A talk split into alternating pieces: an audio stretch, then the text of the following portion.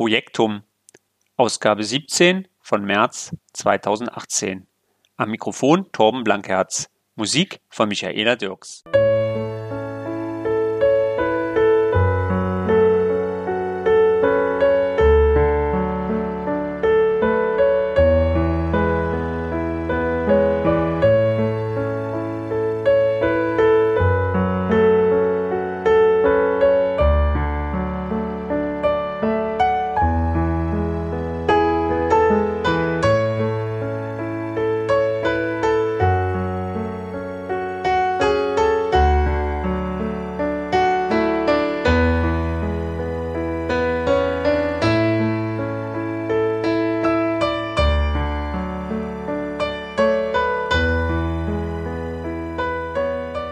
Hallo, liebe Freunde von ABZ von Norden bis Süden, von Ost bis Westen. Hier bin ich wieder, euer lieber guter alter Blanky. Und heute mit in der Leitung den Kurt Riede von der Firma Solvin GmbH in Hamburg, ähm, Senior Manager, Consultant, Entschuldigung, und Produktmanager. Und heute geht's um das Thema äh, Pulsboard. Und ich begrüße dich, äh, Kurt, in der Leitung. Hallo Torben. Hallo. Ja, ähm, wir hatten das ja schon auf Twitter ein bisschen angekündigt. Heute geht es um euer neues Produkt. Das ist, oder es ist ja eigentlich eine Methode, richtig? Ähm, das, die Pulsmethode. Und ähm, stell dich doch erstmal meinen Zuhörern vor. Ja, danke, Torben. Also, mein Name ist Kurt Rieder. Ich bin bei Solvin in Hamburg angestellt als äh, Produktmanager und Seniorberater.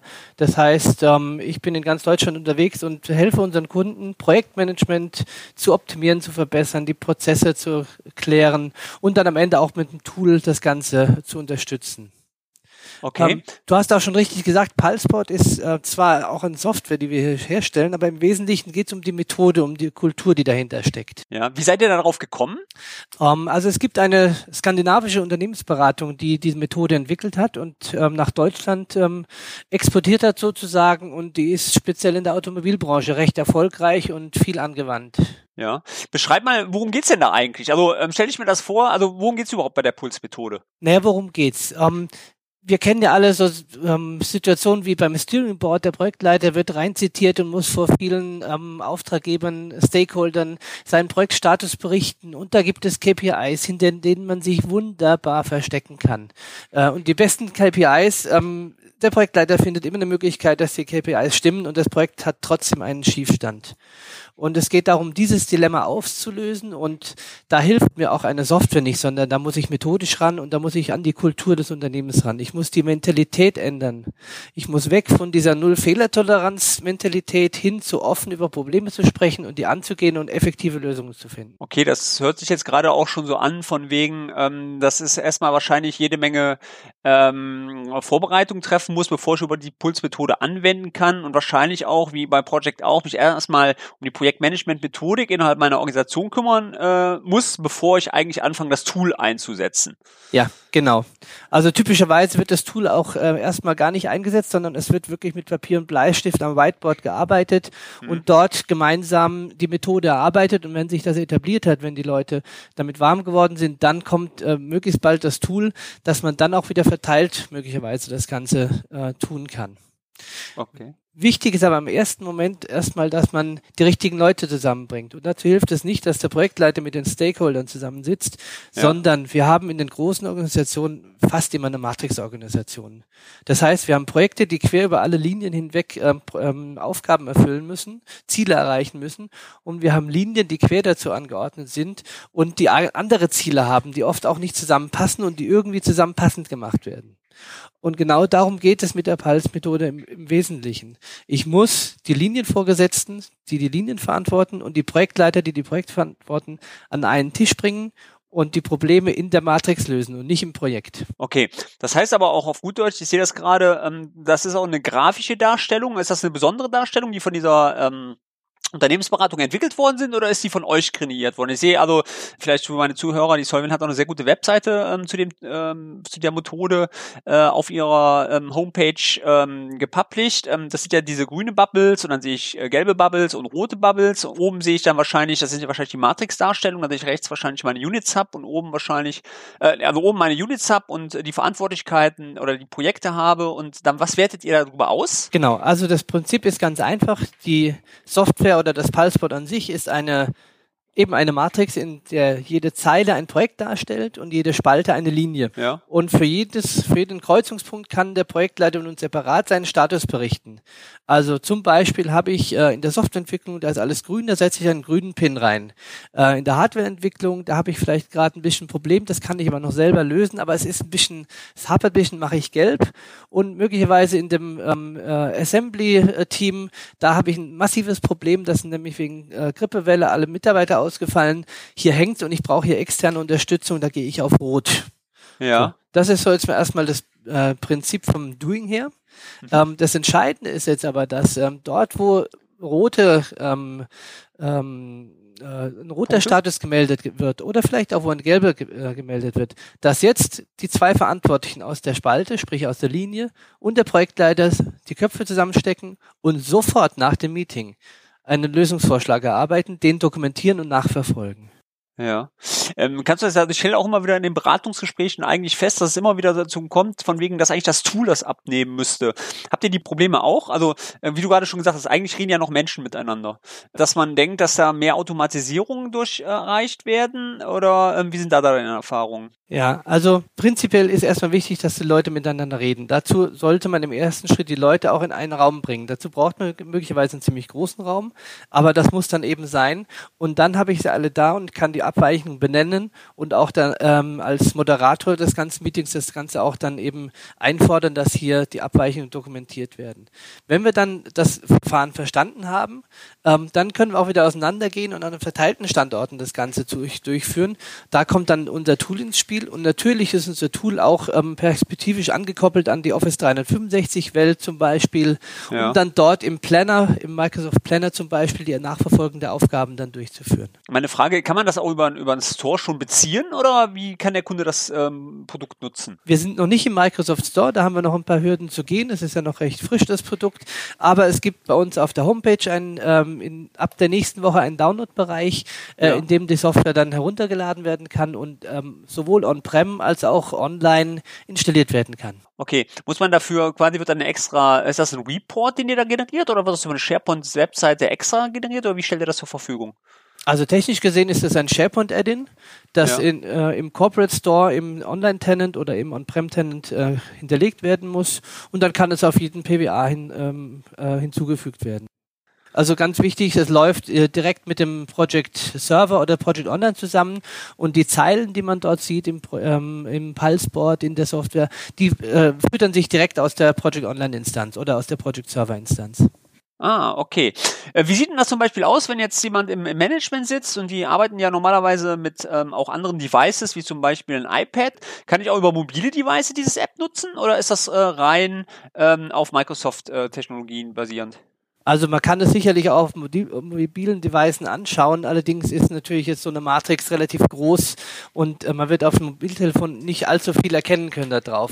Aber was wir sehr viel machen äh, bei unseren Kunden ist, dass wir mit dem Surface Hub oder anderen Smartboards das Ganze nutzen und dann eben äh, an einer großen Tafel möglichst sogar interaktiv auf dem Board per Touch bedienen können. Ja, ja. Und äh, wir haben auch schon mit, mit dem Top-Management dann eben Präsentationen gehalten, um den Gesamtstatus von einem Programm zum Beispiel zu reporten, dann auch ans Management.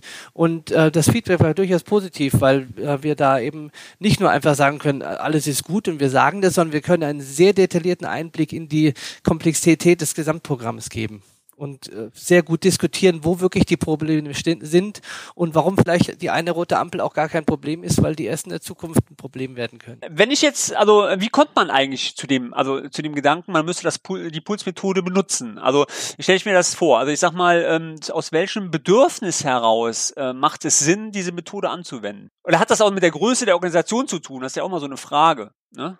Ja, Also ich war kürzlich bei einem äh, Maschinenbauunternehmen im äh, im Wuppertaler Raum unterwegs und hatte dort mit dem Kunden zu tun, der genau an der Stelle war, dass seine Projekte irgendwie gefühlt nicht, nicht richtig funktionieren.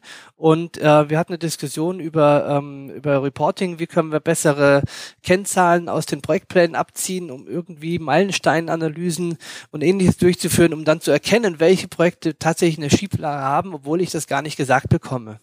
Ja. ja. und ganz schnell waren wir in Diskussion drin, äh, welche KPI denn die richtige sein könnte oder vielleicht doch nicht. Und das Ende des Ergebnisses, also das Ziel des Gesprächs war im Endeffekt, nee, ähm, KPIs helfen nicht weiter, wir müssen mit den Leuten reden, wir müssen die, den Leuten in die Augen schauen, ähm, wir müssen die Leute dadurch zwingen, durch die Anwesenheit, dass sie offen und ehrlich sind, wir müssen denen ein Podium, ein, eine, einen Raum geben, wo sie keine Angst haben müssen, äh, ja. wo offen mit Fehlern umgegangen wird und aktiv gemeinsam am Fehler, am Problem gearbeitet wird. So und genau da haben wir dann eben das eingeführt und ähm, das Ergebnis war relativ ernüchternd. Also es war mehr als die Hälfte der Projekte waren plötzlich rot, weil die KPI, die gemessen wurde, die hatte die Einsp das, ähm, das ähm, monetäre Ziel gemessen ja. Hat aber nicht berücksichtigt, dass wir auch Termine dabei hatten und ähm, die Termine wurden einfach so lange schleifen gelassen, dass das monetäre Ziel auf jeden Fall gehalten wurde. Äh, aber es hatte mit der Wahrheit nichts mehr zu tun. So und in dem Moment, wo man den Leuten in die Augen schaut und äh, äh, wirklich äh, auf den Punkt kommt, ähm, ergibt sich von alleine, dass da ein Schiefstand ist und dann muss man bloß schauen, dass eben die Leute da äh, keine Angst vor haben, sondern ähm, es äh, berichten müssen und äh, äh, da eine Chance sehen, äh, mit anderen an Problemen zu arbeiten und gemeinsam die Probleme zu lösen.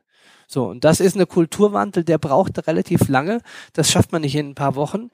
Ähm, also wir sind bei dem Kunden jetzt schon, schon einige Monate, Monate unterwegs und haben ein Werk äh, jetzt schon soweit äh, kulturell enabled, sag ich mal, äh, dass die Methode, ein, Methode ähm, eingeführt ist und ähm, auch gelebt wird. Äh, aber wir haben noch einige andere Werke vor uns, die, die da noch auch für, die, für den Kulturwandel noch offen sind. Also äh, viel Arbeit für eine Beratung, sage ich mal, aber auch für den Kunden ein enormer Mehrwert, die Methode, ähm, weil ohne viel Aufwand, ohne teure Reports, die entwickelt werden müssen, einfach nur durch äh, ein geschicktes Podium, ein geschicktes ähm, Meeting, eine gute Organisation, guten Prozess ähm, die wahren Probleme auf den Tisch kommen und sofort angegangen werden. Das ähm, äh, läuft dann auch mit der offenen Kommunikation. Gehst du, äh, geht man dann auch an die Rollen spezifisch ran? Also, ähm, weil normalerweise ist ja immer so, der Projektleiter ist ja immer so die der eigentliche, sage ich mal, äh, Motor des eigentlichen Projektes, ähm, weil das muss ja eigentlich auch von der Geschäftsführung mit unterstützt werden. Oder wie sind da deine Erfahrungen? Also es reicht ja nicht nur aus, dass ein Projektleiter diese Meinung hat, man müsste es machen. Das muss wahrscheinlich auch von oben her getragen werden. Ne? Ja, also der Idealfall ist, dass ähm, der Moderator Moderator einen Projektleiter nach dem anderen nach vorne bittet und der Projektleiter seinen Status berichtet. Es kommt aber eben oft auch vor, dass der ähm, Linienleiter eben noch zusätzlich was beitragen kann, weil ähm, er halt in seiner Linie weiß schon, dass gibt es ein Ressourcenproblem, das weiß der Projektleiter vielleicht noch gar nicht, weil das in der Zukunft erst stattfindet. Deswegen hat auch immer der Linienleiter die Gelegenheit, dann äh, zu jedem Projekt auch noch Stellung zu nehmen, um vielleicht noch ergänzend den Status eben zu modifizieren und eben da auf Probleme hinzuweisen. Ja. So, also ist im Prinzip auch da schon eine Kommunikation zwischen, ja, innerhalb der Matrix. Auf der rechten Seite sehe ich gerade, macht ihr noch eine Identifizierung der einzelnen Projekte nach Art, richtig? Ähm, ja, nicht nach Art, sondern wir haben also rechts nochmal Spalten für den, für den Entwicklungsprozess. Ja, also mhm. von, von der Initialisierung, der Umsetzung bis zum Projektabschluss, so die Projektphasen, ähm, die bilden wir dort ab und dann eben auch den Gesamtstatus, der jetzt ähm, ja. quasi eine Kumulierung von den Einzelstatus auf der linken Seite sind. Ja. Es kann auch durchaus sein, dass links ein paar rote Ampeln sind, aber die noch nicht, so in der ersten der Zukunft, ähm, Probleme werden könnten. Sprich, ich habe noch Zeit. Deswegen kann der Gesamtstatus unabhängig davon eben auch mal gelb sein. Mhm. Aber zwei, zwei, drei Wochen später muss ich dann sagen, ja, ich konnte die Probleme links nicht lösen. Ich muss rechts auch den Gesamtstatus auf Rot hochdrehen. Mir fällt dazu ein, also das ist ja eigentlich, wo wir gerade drüber sprechen, standardmäßig äh, bewegen wir uns ja in sequenziellen Projektmanagement-Methoden ähm, darstellbar. Könnt ihr diese Pulsmethode auch bei Projekten anwenden, die unter einer agilen, ähm, sage ich mal, Methode unterlaufen? Oder ist das rein wirklich gebunden momentan am Project Server? Also gerade in der agilen Welt zeigt sich, dass die das Mindset der, der Mitarbeiter äh, unheimlich gut passt zur Pulsmethode, weil die sind gewohnt, viel zu reden und regelmäßig täglich sich auszutauschen, wöchentlich sich im Scrum-Meeting zu treffen oder ähnliches, ja. äh, um, um, um die, die Probleme und die offenen Punkte abzuhaken. Und mit denen ähm, ist also dieser kulturelle Wandel gar nicht so notwendig, weil das vom Mindset her schon vorhanden ist. Ähm, das wird jetzt, das wird jetzt die Leute freuen. ja, die Diskussion ist ja immer von wegen ähm, Agilität und sequenziell. Was ist die bessere Methode? Es kommt halt immer auf die auf die Kultur an, ne, die man wie man umsetzen möchte. Ja, genau. Also wir hatten gerade von der rechten Seite gesprochen, wo so die Projektphasen dargestellt sind. Das ist bei einem agilen Vorgehen dann eher nicht der Fall. Da habe ich dann vielleicht rechts nur relativ ähm, kleinen äh, sage ich mal, Projektinitialisierung, ähm, äh, Projektdurchführung, Projektabschluss. Ja, da habe ich vielleicht nur diese drei Phasen, weil ich agil bin. Ähm, auf der rechten Seite könnten aber auch die Iterationen von einem agilen Projekt liegen.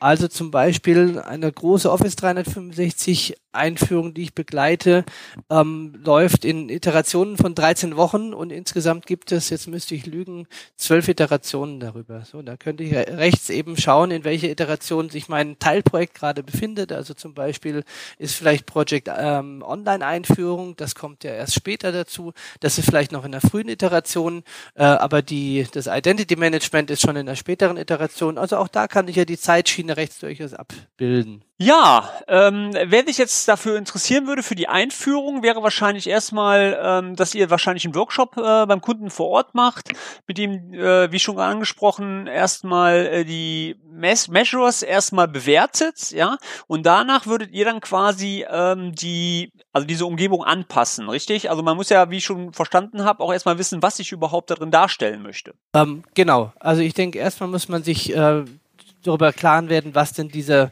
ähm, Prozess oder diese Methodenänderung bedeutet, was sich dafür jetzt auch, was das People Management angeht und was das Prozessmanagement angeht, vielleicht ändern muss, bevor ich überhaupt dran denken kann, das zu nutzen. Aber ja. ansonsten richtig, äh, müsste man mal schauen, welche Bereich, welchen Unternehmensbereich ich hier betrachte, ähm, welche Projekte äh, überhaupt hier reportet werden sollen. Vielleicht teile ich das nochmal auf, dass ich pro Programm auch ein eigenes Board habe. Also die Software kann auch ähm, beliebig viele unterschiedliche Boards be ähm, benutzen, sodass vielleicht der Softwarebereich sein eigenes Board hat und der Hardwarebereich ein anderes Board. Ähm, genau, zweiter Schritt wäre zu schauen, welche Linien sind involviert in den Projekten, die dann in die Zeilen bestimmen und wie möchte ich meine Prozessdarstellung äh, auf der rechten Seite ähm, abbilden. Genau. Ähm, wie sieht denn das zum Beispiel aus, wenn ich jetzt als Unternehmen gerne externen Zugriff gewähren will auf meine Berichte? Könnt ihr auch ein Berechtigungssystem damit integrieren, dass ihr sagt, ja, derjenige, der extern zugreift, sieht nur wirklich die Projekte, wo er quasi auch involviert ist, oder gilt das ähm, Pulseboard für die komplette Organisation? Also grundsätzlich steht bei dem Pulseboard Transparenz im Vordergrund. Trotzdem muss es natürlich ein bisschen Security geben an der Stelle. Ähm, ja. Also grundsätzlich ist die Software in der Cloud gehostet, das heißt, sie kann von überall gestartet werden. Voraussetzung, um Daten sehen zu können, ist, dass man auf dem jeweiligen SharePoint-Tenant oder auf dem On-Prem-System einen User-Account hat, um sich anmelden zu können. Das ist klar, das ist notwendig. Also anonymer zu, äh, ganz anonym ohne Anmeldung ist nicht zulässig. Es ist immer noch eine Enterprise-Lösung. Ja. Genau. Ansonsten lässt sich relativ gut steuern auf ähm, Ebene von SharePoint-Rechten, wer welches Board sehen kann. Also ich kann das ähm, im Default. Ach so, also man kann mehrere Boards äh, bereitstellen. Also quasi für pro, ich sage jetzt einfach mal, das ist ein Unternehmen in, den, in der Dienstleistungsbranche, die haben jetzt so ähm, drei, vier Projekte bei einem Kunden und der möchte quasi ähm, diesem Kunden das Pulsboard oder die Information des Pulsboards zur Verfügung stellen. Aber gleichzeitig möchte ich logischerweise intern alle meine Projekte im Pulsboard äh, berücksichtigen, die, äh, wo meine Mitarbeiter dran arbeiten. Ja, ähm, wie würdest du, wie würde man sowas rangehen? Würdest du sagen, ja, dann würde ich halt für jede Firma extra nochmal ein Pulsboard bereitstellen oder kann man, wie würdet ihr das lösen? Ja, also es gibt ja im Project Server oder auch Project Online die Möglichkeit, über Departments meine Projekte zu äh, katalogisieren und eben ähm, von der Sichtbarkeit her auch auf die einzelnen Abteilungen oder Departments einzuschränken. Das zieht eins zu eins auch im Pulseport. Also ähm, auch im ah, Pulseport sehe ich nur die Projekte, die zu meinem zu meiner Anmeldung dann eben auch passen. Genau. Ähm, ich kann aber auch sagen, dass eben alle Projekte grundsätzlich sichtbar sind, aber die einzelnen Boards nur für bestimmte Abteilungen sichtbar sind. Also nicht auf Projektebene, sondern genauso auf Boardebene kann ich sagen, dass meine Niederlassung in Hongkong nur ihre äh, Boards sehen kann und die deutsche, ähm, die deutsche Zentrale ihre eigenen Boards sehen kann. Es ja muss ich aber auch zugeben, entspricht nicht eigentlich nicht der, der Methode, sondern die Methode ist eigentlich schon Transparenz und dass jeder äh, keine Angst haben soll, auch einen roten Status wirklich öffentlich äh, zu bekunden und dazu zu stehen und auch zu zeigen, ich tue was dagegen. Äh, und ähm, ja, also Transparenz ist eigentlich ja, viel wichtiger als irgendwelche Security an der Stelle. Jetzt äh, gibt's ja da in der Theorie immer so mit den Farben immer so Auseinandersetzungen, ähm, Ampel ja, Ampel nein, weil bei Ampeln ist immer das Problem, also grün ist ja immer klar, rot und gelb äh, sind immer so die Farben, die zur Diskussionsgrundlage stehen. Was ist gelb und ab wann wird es rot? Ähm, jetzt haben wir ja rausgehört, dass du auch schon gesagt hast, ja, ähm, die KPIs müssen halt klar klassifiziert sein.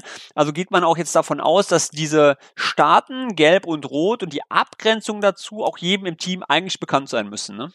Genau, ja. Also auch da bietet das Board die Möglichkeit, eine Legende dann zu konfigurieren, wo man sagen kann, ähm, wo man genau dokumentieren kann, was ich jetzt äh, in, auf diesem speziellen Board unter Gelb oder Rot verstehen möchte. Ja. Ähm, ähm, unsere Kunden haben oft auch noch die Farbe Blau eingeführt, was jetzt gar nicht zur Ampelanalogie passt, ähm, ja. um zum Beispiel festzustellen, dass ich hier ein Ressourcenproblem speziell habe. Das hat gar ah. nichts mit schlecht oder gut zu tun, sondern ich habe einfach schlicht und ergreifend keine Ressourcen verfügbar, um dieses Teilprojekt oder diesen Teil meiner Matrix-Organisation anzugehen. Äh, und ich warte darauf, dass äh, endlich Ressourcen dann frei werden. Das wäre meine nächste Frage gewesen, weil ich nämlich die blaue Farbe gesehen habe, was die blaue Farbe bedeutet. Da hast genau. du schon, hast du schon geahnt. Ja. ja, gut, okay. Also das ist, ähm, wie sieht das lizenztechnisch aus? Kannst du da was zu sagen? Wird das ja. per User bezahlt oder wie sieht die Lizenz aus? Nee, per User wäre ein bisschen zu umständlich, das Ganze zu messen. Und was ist ein User? Jemand, der das nur anonym äh, oder einfach nur betrachtet oder ist ein User, der das wirklich bedient? Wir haben gesagt, wir lizenzieren das pro Board ja. äh, das man konfigurieren kann. Und wir, ähm, äh, vom Preismodell ist das im Standardfall 10 Euro pro Board im Monat. Ja. Das heißt, äh, wenn man einen Steuerkreis hat, mit dem man das steuern möchte, sind es 120 Euro im Jahr. Äh, und wir können aber gerne auch ähm, Unternehmenslizenzen aushandeln. Da müssten Sie einfach mit unserem Vertrieb dann sprechen. Ja, ja, wunderbar. Ja, Kurt, hör mal, ich guck gerade mal schon drauf, sind 20, wir sind eigentlich gut in der Zeit. Ähm, haben wir irgendwas vergessen? Also ich bin gerade noch mal am gucken. Also ich habe bisher nichts mehr so weit. Ähm, ach so, doch, ich sehe gerade im unteren Bereich, ähm, gehen wir noch mal ganz kurz auf die Bedienungsfreundlichkeit ein. Da habt ihr ähm, richtig schick, habe ich gesehen, so ein Rädchen, was ihr benutzen könnt, ne? um relativ schnell auch per Mausklick ähm, die Informationen zu ändern, richtig? Ja, genau. Also oben in der es gibt eine Aktionsleiste mit einem äh, ja, mit diesem Zahnrädchen typisch äh, für die Einstellungen. Und dort kann ich eben meine Projekte zusammenstellen aus meinem Projektsystem. Dort kann ich die Linien konfigurieren. Ich kann die Linienvorgesetzten auch hinterlegen äh, und genauso auch die Phasen in meinem Projekt. Genau. Und man sieht auch, dass der Kurt Riede ähm, wertvollere Projekte führt wie der Jürgen Rosenstock, der Geschäftsführer. genau, ja, richtig, ja. ja, der Screenshot ist gut getroffen. Jürgen, falls du den irgendwann mal hören solltest, ja, ähm, erkannt. Ja. ja. Ähm, gut, also wie gesagt, ich würde, ähm, übrigens, wir haben ja genau, äh, muss ich sagen, ähm, sehr freundlich auch ähm, vom Jürgen Rosenstock, er stellt ein äh, Buch zur Verlosung aus in diesem Webcast. Ja, Richtig. Und ähm, ähm, da haben wir gesagt, ähm, der Kurt denkt sich auch eine Frage aus, die wir jetzt hier unseren Teilnehmern gerne auch stellen wollen. Ähm, die Antworten dazu bitte an meine E-Mail-Adresse schicken, torben.blankertz.hotmail.com und ich würde dann, so wie es geplant ist, im nächsten Podcast auch den Gewinner der Verlosung dann mitteilen. Ähm, Kurt, du hast ja hoffentlich eine Frage überlegt, die die Teilnehmer beantworten können. Ja, ich habe mir eine Frage überlegt, genau.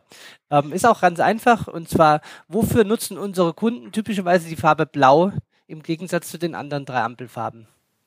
Wunderbar wir haben vier Farben zur Auswahl. Einmal rot, einmal gelb, einmal grün und einmal blau. Und wenn äh, Sie die Antwort wissen, dann bitte an torben.blankatz.hotmail.com schicken.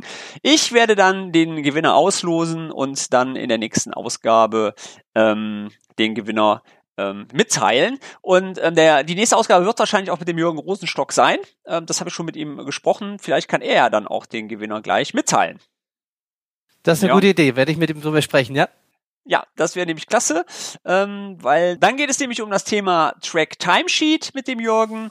Und äh, ja, ich freue mich. Danke, Kurt, dass du mit im Podcast warst. Ähm, hat mir eine Menge Spaß gemacht.